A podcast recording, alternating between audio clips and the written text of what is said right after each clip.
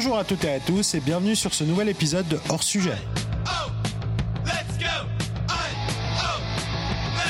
Bonne année on espère que cette fin d'année a été super cool pour vous et que la nouvelle vous réserve plein de belles choses. Et du coup, on démarre l'année sous le signe des cieux Pixar, puisque Procrastiner revient en 2021 avec deux épisodes qui exploreront la filmographie du studio légendaire. Aujourd'hui, on va vous parler de Soul en fait, le dernier né de Pixar, qui est sorti le 25 décembre sur Disney+. Soul est un film réalisé par Pete Docter et Kemp Powers avec les voix de Jamie Foxx et Tina Fey, et nous parle de Joe Gardner, un prof de musique et musicien passionné de jazz qui a toujours rêvé de vivre de la musique. Le jour où il va percer, il meurt et se retrouve dans l'au-delà. Il va essayer coûte que coûte de revenir dans son corps pour pouvoir vivre ce moment avec l'aide d'une âme qui n'a pas envie de vivre, mais qui a besoin d'un guide. You're missing out on the joys of life, like uh, pizza. I can't smell. We can't. We can't taste either. All that stuff is in your body. No smell, no taste. Or touch. See? Okay, I get it.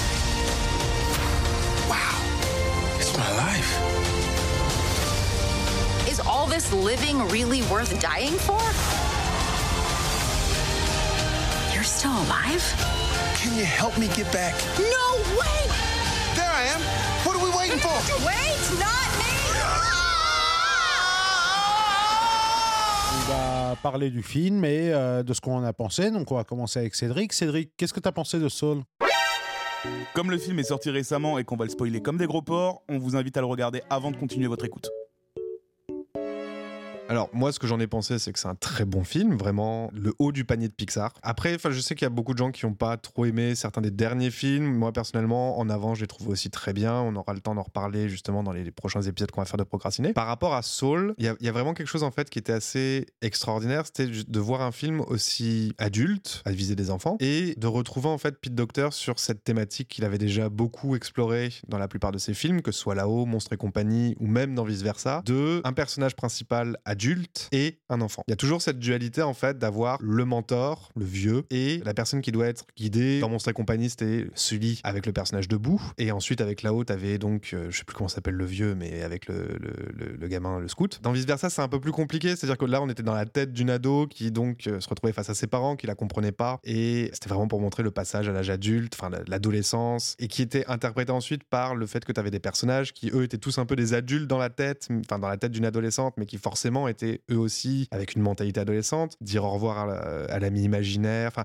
des trucs en fait qui sont toujours des thématiques extrêmement adultes dans le cinéma de Pete Docter, mais dans Soul, il y a en fait ce truc de ce personnage qui a déjà vécu une partie de sa vie, qui a aussi donc ce côté mentor, pas juste avec 22, je veux dire, c'est un personnage en fait qui est prof et qui aime donner des cours à ses élèves, qui va parler en fait d'une de ses élèves qui reçoit un cours particulier en disant que toutes les semaines elle a envie de, de quitter le truc, mais qu'elle a quand même quelque chose. Et donc voilà, cette relation en fait que Pete Docter explore à chaque fois dans ses films, que je trouve hyper intéressante et qui rend en fait les films de, ce réalisateur de chez Pixar beaucoup plus intéressants. Lui et Leon Krish qui euh, sont vraiment, je trouve, les deux réalisateurs de Pixar qui sont les plus intéressants. Donc ouais, Soul vraiment, ça a été un gros coup de cœur à ce niveau-là. Alors bon, on va parler aussi du personnage de 22 qui est euh, à la fois le, comic relief dans le film parce qu'elle elle te fait forcément rigoler, elle a pas envie de vivre, elle a pas envie d'expérimenter et le gros twist de, milieu de film c'est que bah, il arrive à rentrer dans le corps mais en vrai non. La promo du film avait complètement effacé ce truc-là, ce qui fait que euh, on savait pas du tout de quoi exactement allait parler le film. Est-ce que ça allait être juste la quête d'un personnage pour revenir dans son corps? Et en fait tu te rends compte en voyant le film que ça arrive en plein milieu. Donc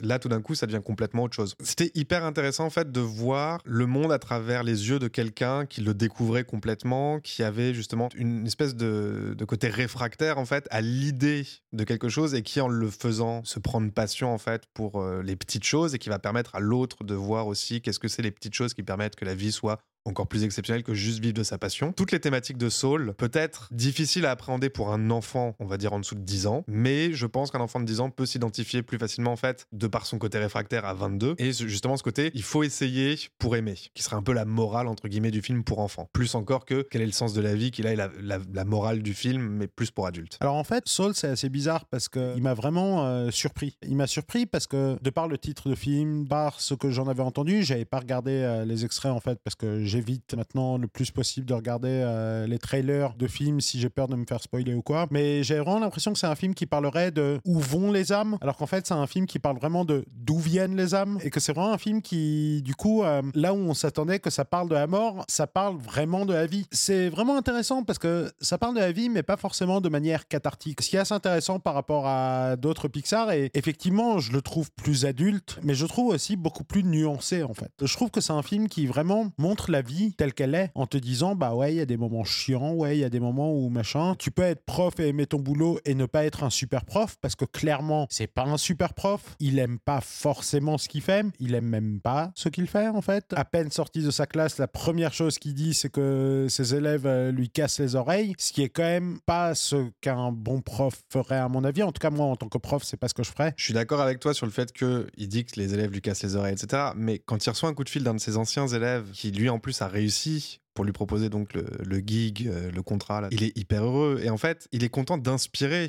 les gens. Ce qu'il saoule vraiment dans le film, c'est que la première scène qu'on voit dans la classe, les élèves en ont rien à secouer de ce qui se passe. Ils sont, enfin, je veux dire, ça, ça les emmerde autant d'être là que lui de devoir leur donner cours. Il y en a qu'une seule en fait qui a ce moment de grâce avec son trombone, je crois. Et en fait, c'est pour ces moments-là qu'il qui vit et il s'en rend compte évidemment beaucoup plus tard dans le film. Mais c'est pour ces moments en fait de transmission. Et ça encore, c'est un, autre thème de chez Pixar qui revient régulièrement la transmission, l'héritage, que ce soit avec les jouets, que ce soit donc avec la musique, le talent, etc. Dans Coco, euh, Dans Coco. ça parle que de ça. Donc en fait, je trouve que Soul a pour lui en fait ce côté un peu le, le best-of des, des thématiques de Pixar. Ouais, mais tu vois, par exemple, par rapport à ce que tu dis, je suis d'accord qu'il va euh, pousser euh, vers le haut certains élèves, euh, mais justement, le problème, c'est que euh, il va pousser vers le haut ceux qui travaillent déjà énormément et qui ont déjà des facilités. Être un bon prof, c'est pas juste s'occuper de ceux qui ont déjà des facilités. Et quand tu as une classe où tu as une étudiante qui sort du lot et que tout le reste s'emmerde, je suis désolé, mais c'est tout le reste qu'il faut traiter. Là où je suis pas d'accord avec toi, c'est que c'est pas qu'il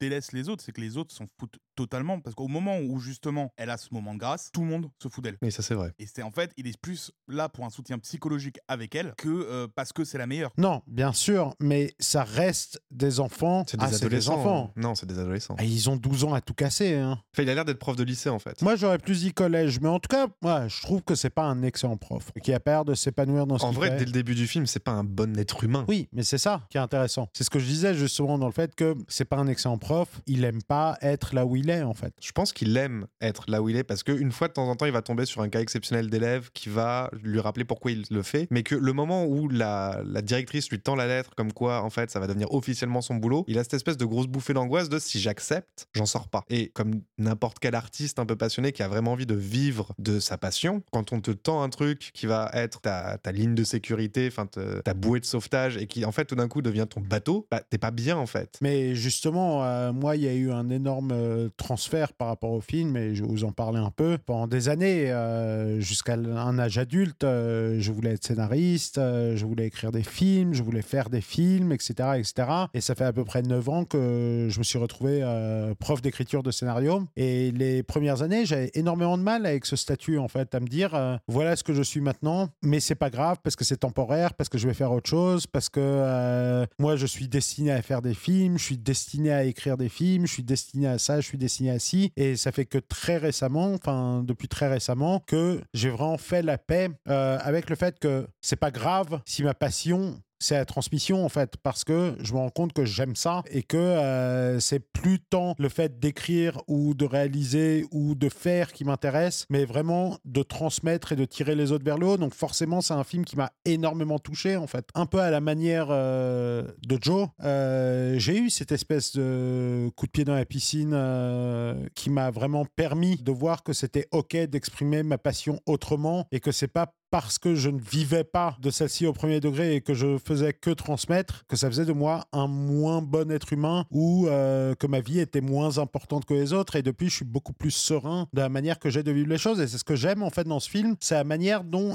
il parle des petites choses de la vie en fait, des trucs vraiment qui sont importants mais qu'on voit pas forcément et qui nous permettent bah, de tenir, de communiquer, de marcher. Et j'aime que le film ne soit pas, comme je disais, euh, aussi cathartique que d'autres qu'il soit, enfin qu'il ait moins d'éclat et que ce soit juste, bah la vie ça existe, c'est joli. Et peut-être que là où il est euh, un peu plus adulte que d'autres Pixar, c'est qu'il transmet des sentiments plus complexes aussi, comme notamment la nostalgie ou les regrets en fait, qui sont des sentiments qui sont quand même très compliqués à vivre pour euh, des gens qui ont moins d'un certain âge en fait. Je suis pas d'accord sur le fait que c'est genre la première fois que Pixar fait un film sur la nostalgie et le regret. C'est encore une fois, on va reparler de best of de Pixar, mais la nostalgie, le regret, la peur d'être oublié sur la route, etc. Enfin, tout ça, c'est les thématiques en fait phares de Pixar. Bien sûr, mais par exemple quand ça parle de nostalgie dans Toy Story 3, il y a deux fins, on va dire, dans Toy Story 3. Il y a celle qui est faite pour les enfants, pour moi, qui est euh, la fournaise, etc., etc.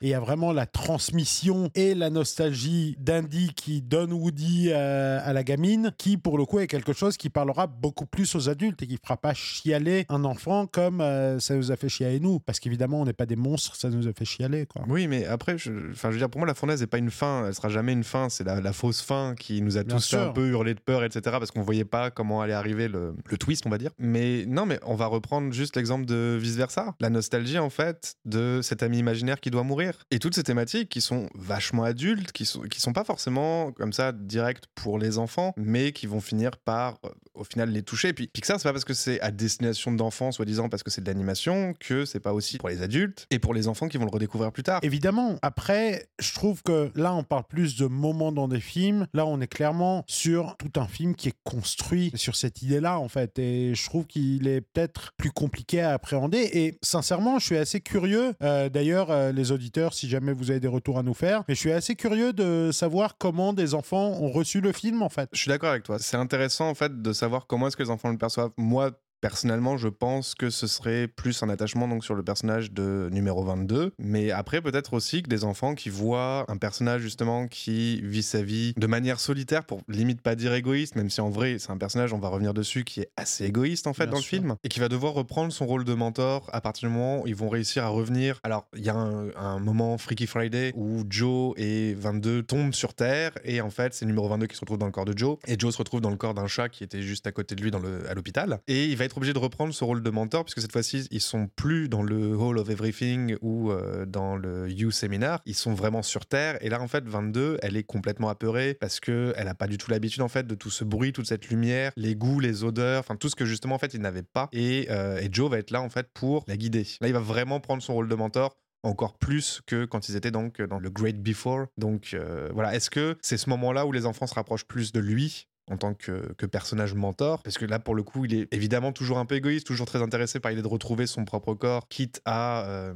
un peu prendre en traite 22 si jamais euh, il y a quelque chose qui va pas dans son sens. Ou est-ce que c'est vraiment, on reste toujours dans le regard des enfants, comme c'est le numéro 22 qui est le personnage qui nous intéresse, qui nous fait rire, qui apporte justement là, un peu de légèreté, alors que en plus, c'est un personnage qui est beaucoup plus dramatique sur la fin. Justement, cette partie centrale, je la trouve super intéressante, euh, ne serait-ce que par rapport à un autre film de Docteur qui est euh, là-haut. Puisque dans là-haut aussi, on a un changement de ton. Bah, c'est le début, on a toute une partie centrale qui est plus un film d'aventure, un buddy movie, etc. Et je trouve que dans Soul, cette partie buddy movie est meilleure déjà et a beaucoup plus de sens en fait. Puisque même si par moments elle est inconséquente, cette inconséquence fait partie de la vie en fait. Et c'est ça qui est assez intéressant euh, dans ce film-là, c'est que même ce qui est fait pour vraiment amuser réussit à faire partie intégrante du propos du film en fait. Et j'adore comment c'est relié à tout le reste puisque toutes les petites choses qu'ils vont faire c'est manger une pizza faire un câlin à sa mère rassurer euh, une élève euh, qui va arrêter de faire de la musique deviennent des choses importantes et au final nous mènent à et ben en fait ouais j'ai envie de vivre en fait quoi. Et c'est ce qui va donner à numéro 22 envie de vivre et c'est ce qui va lui donner envie de collectionner des petits objets qu'elle aura trouvés qui permettront à Joe au final euh, de se rappeler ce qu'est vraiment la vie par rapport à sa passion mais surtout par rapport à lui-même en fait. Bien sûr, mais après, d'ailleurs, pour continuer de- sur ce truc-là, je trouve que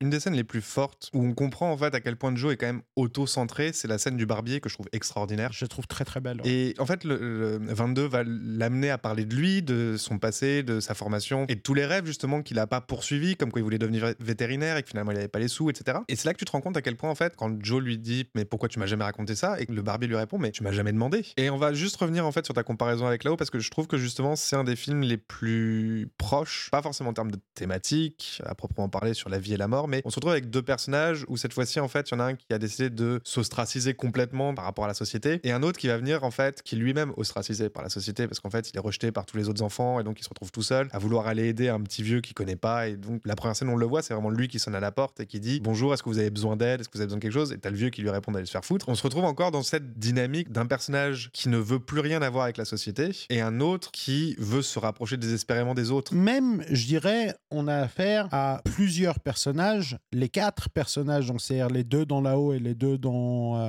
Soul, sont des personnages qui doivent apprendre à vivre en fait. Que ce soit euh, le gamin euh, dont le père ne veut plus rien avoir à faire avec lui depuis qu'il a trouvé une nouvelle femme, ou le vieux euh, qui pense avoir tout perdu depuis que sa femme est morte et qui vit comme un reclus dans sa maison qu'il quitte jamais, ou encore bah, le perso de Joe évidemment qui doit apprendre à être moins égoïste et euh, voir euh, le sens de sa vie au-delà de sa passion, ou finalement euh, numéro 22 qui a peur de vivre et qui n'a pas envie de vivre au départ et qui au final a peur de vivre et se rend compte qu'elle doit apprendre comment faire et qu'une fois qu'elle apprend, bah, c'est quelque chose qui lui plaît. Et c'est deux films qui fonctionnent très bien en miroir. Et je trouve Soul, malgré le début de là-haut qui est une des meilleures choses faites par Pixar, je trouve Soul dans son intégralité infiniment meilleur que là-haut en fait. Oui, non, mais je suis assez d'accord. Enfin, moi, là-haut, je l'aime bien, mais en vrai, les sept premières minutes, je trouve qu'il part un peu euh, dans tous les Ah sens. oui, Et- c'est ça, le délire des pas- chiens, il veut rien dire quoi. Oui, enfin, c'est- pas, pas le meilleur Pixar. Clairement. Par rapport à Soul, je suis assez d'accord avec ce que tu viens de dire. Maintenant, je trouve que le truc, en fait, c'est que le, le film ne se focalise pas sur Joe doit devenir moins égoïste. C'est c'est la conséquence, on va dire, de Joe doit apprendre à vivre. Il doit apprendre à vivre pour autre chose que sa passion. Et ce qui est tout le but, en fait, de, de, de 22, qui, elle, n'a pas de passion, doit, en fait, n'a même plus envie de se chercher une passion, puisque ça fait donc, je sais pas, 2000, 3000, 4000 ans qu'elle est là. Et qui va découvrir que, une fois qu'on a passé la théorie, une fois qu'on a passé euh, juste l'idée qu'on se fait de quelque chose, quand tu l'essayes, bon, bah peut-être effectivement tu vas trouver ta voie. Mais encore une fois, pour en revenir à Joe, lui, son,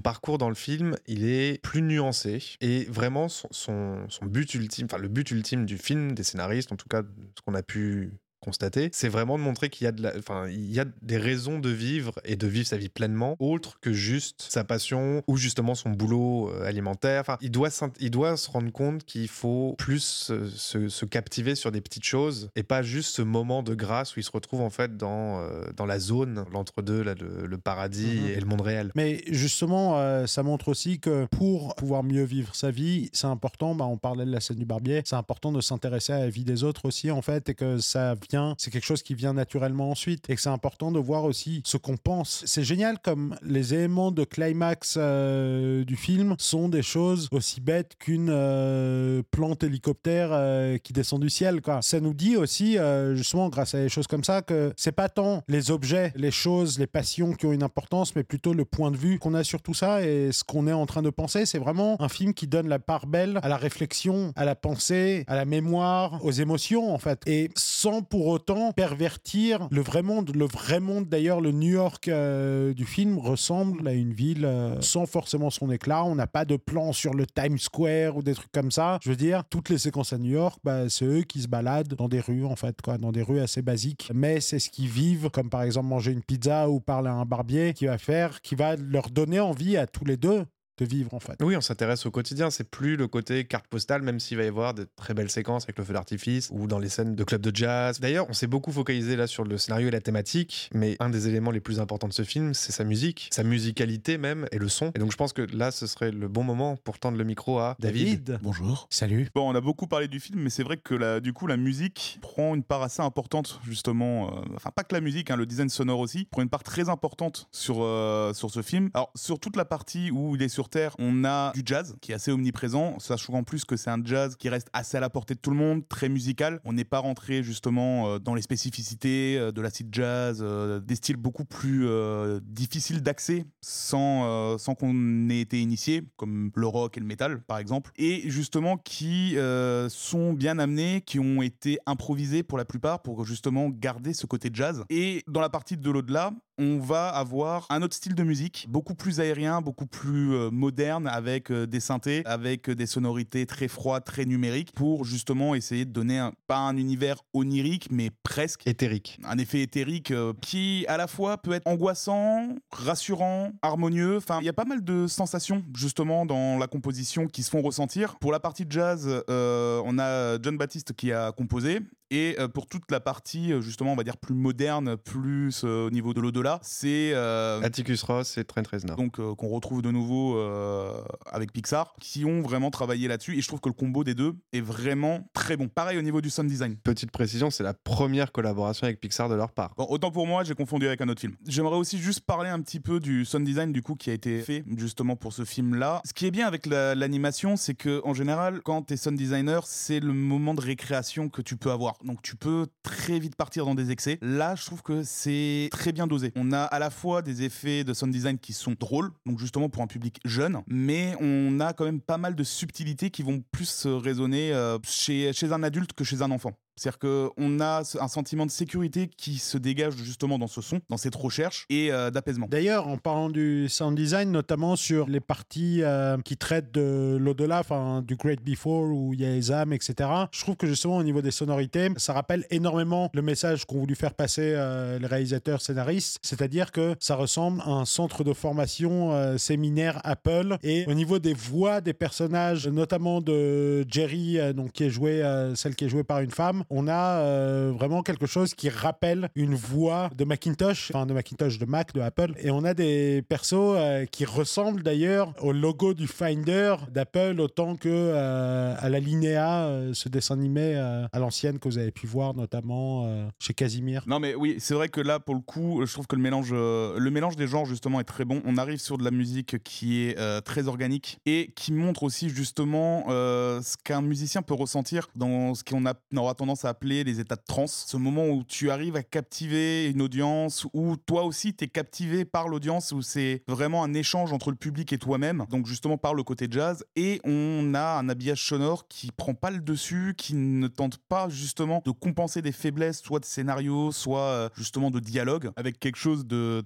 très aérien. Un truc qui était assez extraordinaire quand même, c'est qu'on va parler d'un film familial d'animation pour enfants à la base et qui va utiliser un des styles de musique qui est le moins proche des enfants en fait. Parce que le jazz, c'est pas quelque chose que t'écoutes beaucoup quand t'es enfant. Ça dépend après, ce type de jazz-là dépend de tes parents, tu peux l'entendre. Non mais tu peux l'entendre, mais ce que je veux dire, chose- c'est pas quelque chose avec lequel tu grandis, c'est pas quelque chose en fait, tu vas plutôt être sur pop, rock et n'importe quoi qui sont un peu, on va dire, populaires, mais tu pourras avoir un peu de jazz. De toute façon, ton éducation musicale, quand t'es enfant, c'est tes parents qui te la font quelque part, et après, au fur et à mesure, tu décides de prendre ce que t'as aimé, ce que tes amis te font découvrir, etc. Mais là, en fait, on se retrouve avec un jazz qui est tellement pur et new-yorkais, en fait. C'est vraiment le jazz que t'as dans les films de Woody Allen, et voire même un peu plus encore. Et le choix, en fait, de la ville de New York pour l'action du film va extraordinairement bien avec justement ce style de musique. Mais c'est quelque chose qui, enfin, quand toi t'es enfant, tu vas pas faire l'association des deux. Tu vois, c'est vraiment quelque chose pour les adultes hein, encore.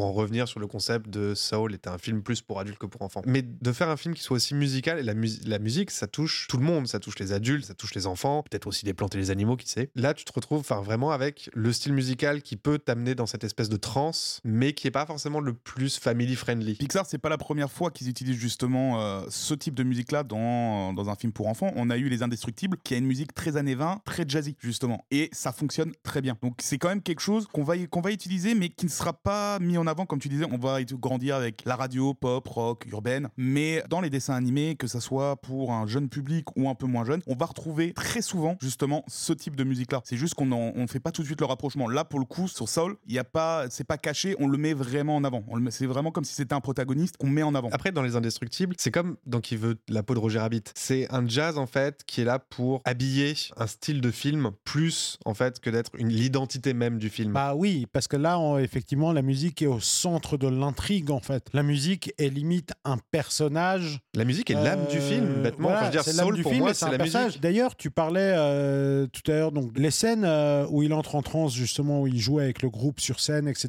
etc. Un truc aussi euh, qui s'opère à ce moment-là, c'est qu'on voit à quel point la technologie chez Pixar a avancé, quoi, puisque c'est des merveilles de modélisation euh, 3D. On a vraiment la sueur sur le visage des personnages. On a vraiment l'impression d'être avec eux dans ce concert. On a vraiment l'impression d'entrer en transe avec Joe. Et surtout, il y a quelqu'un qui l'avait remarqué, c'est-à-dire que toutes les notes que fait Joe sur le piano sont les vraies notes que tu entends enfin, dans la bande sonore. Ah, mais c'est des perfectionnistes, euh, c'est des oui, perfectionnistes. mais hein. ils, le- ils le sont depuis déjà bien 15 ans en fait. Il me semble que justement pour euh, pendant la composition, ils, ils filmaient les doigts euh, des, euh, des musiciens pour pouvoir justement les mettre au bon endroit au bon moment. Pareil justement avec le, le guitariste. Ils ont même poussé le vice justement au niveau de la modélisation en modélisant des vrais micros. C'est-à-dire que quand on est dans la scène de concert, on peut reconnaître les marques de micros juste à vue d'œil. C'est-à-dire qu'ils n'ont pas dessiné des micros lambda, ils sont allés jusqu'à jusqu'au détail. Après, ça c'est pour les initiés, mais je trouve que justement, pour le coup, Pixar va de plus en plus loin dans les détails. Et clairement, ils le font de mieux en mieux. Mais pas que, hein, je veux dire, la plupart des studios d'animation 3D, maintenant, il y a un détail, des nuances, des textures qu'on n'avait évidemment pas il y a 10, 15 ou même 20 ans. hein. Je veux dire, l'évolution en termes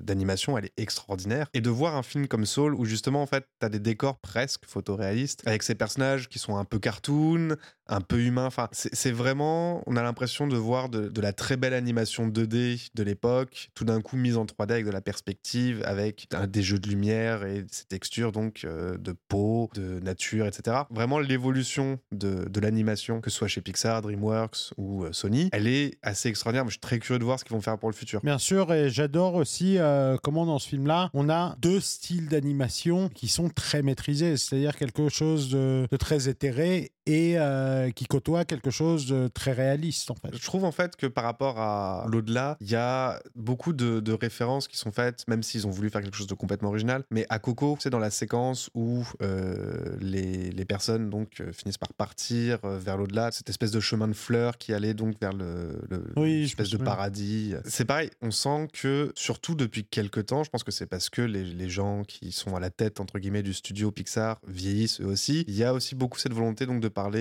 de mort, de fin, et qui va peut-être se retrouver encore plus dans leur prochain film, je sais pas. Et d'héritage aussi. Oui, mais après, encore une fois, l'héritage, je trouve que c'est quelque chose qui était déjà là un peu avant. Oui, que ce soit la gamine qui hérite de Andy, que ce soit. euh, voilà. Oui, voilà. Enfin, Oui. dans Toy Story 3, euh, dans Coco, dans vice versa. Enfin, le thème de la transmission et de l'héritage, je trouve qu'il était déjà présent chez, chez Pixar depuis facilement 10 ans, même peut-être un peu plus. Je crois que Toy Story 3, par exemple, c'est 2009, tu vois, donc euh, ou 2000, non, c'est peut-être 2010. Mais là, on nous dit clairement que ouais, la mort, c'est pas la fin ou que. Pour Saul, pour le coup, c'est quand même un mec qui a pas envie de mourir. Donc, si, il y a une finalité, une finalité qu'il a pas envie d'atteindre tout de suite. Mais l'idée, c'est aussi de te rappeler que la vie, c'est pas forcément juste la fin. Tu, tu vis pas juste pour ta fin. Il y a aussi donc trouver toutes les choses, même les plus banales, qui paraissent inintéressantes au premier abord, et d'accepter qu'il y a de la beauté partout. Il y a de la beauté partout. C'est le message de Saul. Et on va conclure là-dessus. Donc, Sipan, Eh ben, moi, j'ai euh, j'ai été très, très touché par ce film, en fait, de par mon expérience personnelle, mais aussi par euh, les qualités euh, mises en œuvre pour vraiment me faire ressentir que bah, c'est cool de vivre, en fait. Et, et c'est pas grave si on fait pas forcément ce qu'on veut. L'important, c'est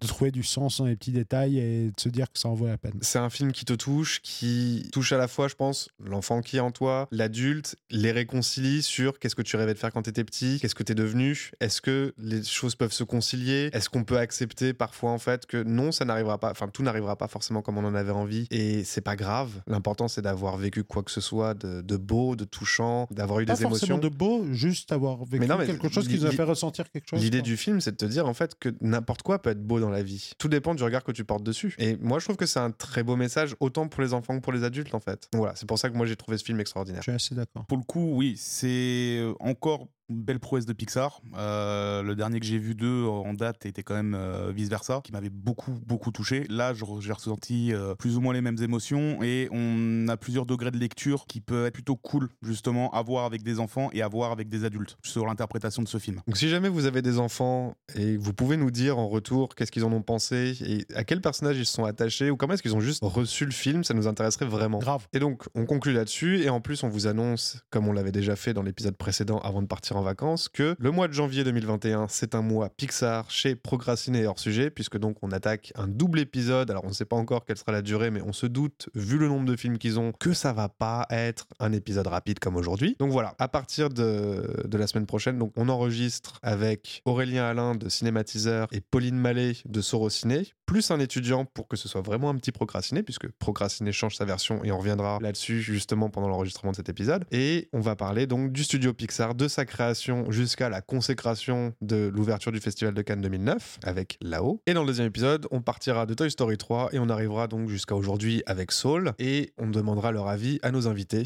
puisque nous, on a longuement donné le nôtre aujourd'hui. Merci beaucoup à tous de nous avoir écoutés. Merci à Sipan et à David d'avoir été là pour enregistrer cette émission. Merci Cédric. Merci Cédric. Et on vous dit donc à très bientôt. D'ici là, prenez soin de vous, portez-vous bien et bisous bisous. bisous.